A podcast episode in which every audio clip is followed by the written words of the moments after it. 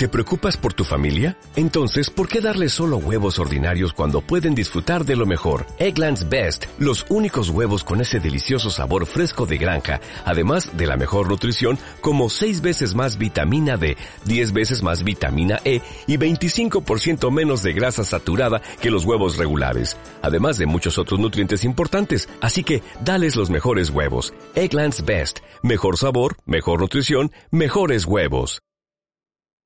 Hey.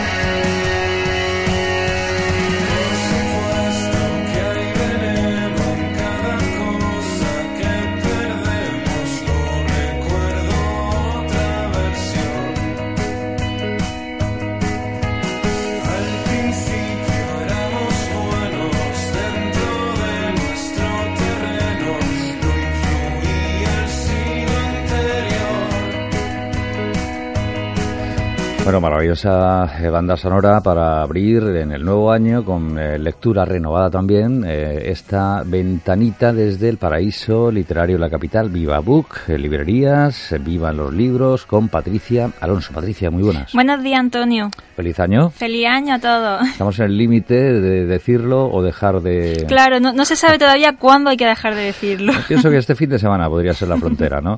Adecuada. Es la primera vez que coincidimos después de las mini vacaciones de de, Navidad, eh, banda sonora que llega con acento murciano. Sí, traemos a Viva Suecia, después explicaremos por qué. Perfecto. Quédense de momento con el inicio, ¿eh? después disfrutaremos del tema. Abrimos agenda, eventos, actividades. Sí, mañana día 11 tenemos a las 12 un pequeño cuento solidario que se llama Cuento Cantado, Cuento Contado con nuestra mandarina Cuenta Cuento para niños y niñas de hasta 5 años. Y si queréis apuntaros todavía queda plaza, así que podéis escribirnos o llamarnos para, para venir. Vamos a recordar, fíjate ahora y después el, correo electrónico, ya puesto. El correo es info arroba vivabook.es. ¿Y el número de teléfono? El 950 17 35 45. Bien, seguimos más cosas. Pues ya si quieren entramos con las recomendaciones literarias y la primera recomendación de hoy es una reciente novela de Muriel Barbery que se llama Un país extraño, a quien la crítica ha apuntado que quiere salvar al mundo con esta novela. Se trata de una historia de fantasía protagonizada por dos oficiales del ejército español que están atravesando su sexto año de guerra y se encuentran de repente con un elfo excéntrico que viene de otro mundo, con el que viven una aventura muy divertida y extraordinaria y con ello abandonan su puesto en el frente para ir a un sitio más armonioso. La autora cuenta que con esta novela, que es su tercera novela, quiere hacer un uso más consciente de la lengua y recrearse en el lenguaje, a la vez que quiere homenajear la naturaleza y lanzar una crítica sobre todo a la sociedad occidental que cree que la naturaleza le pertenece cuando precisamente es al revés. Correcto, correcto. Para esta novela ha recurrido a los recuerdos de su infancia en el campo y a la fantasía de los libros de Tolkien, que parece que ella siente que le ha apadrinado en este nuevo mundo fantástico que ha creado, ya que en su anterior novela ella tocaba otros temas más humanos como la soledad en las personas. Fíjate, sería necesario un ejército de elfos de este tipo, ¿eh? A sí, día de hoy.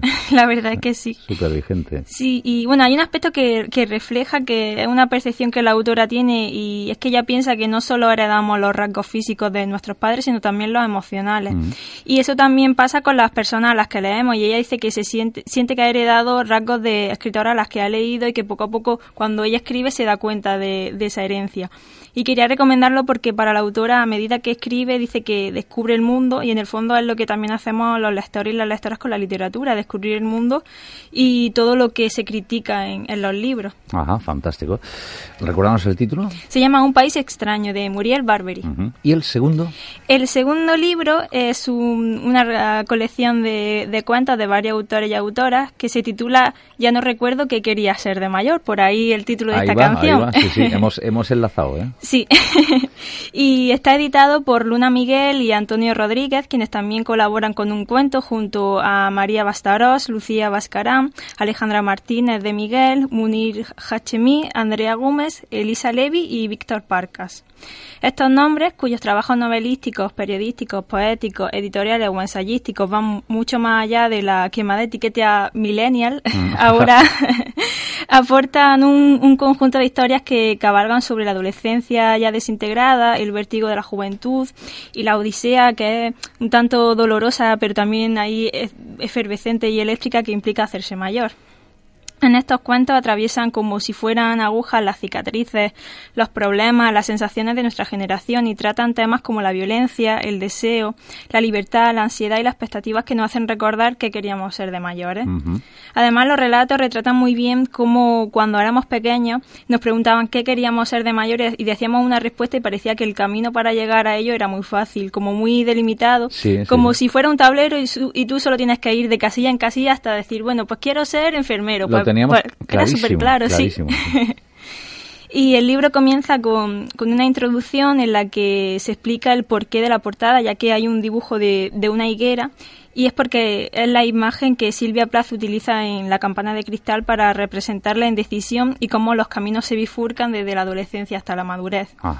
Quería recomendarlo porque es una lectura amena y refleja un mismo momento de la vida de todos desde ocho puntos de vista diferentes, que son los ocho autores de los ocho relatos, y además porque se mezclan los estilos de los escritores y las escritoras que participan en este libro, que son las nuevas voces que poco a poco consiguen consolidarse en nuestra literatura. Perfecto.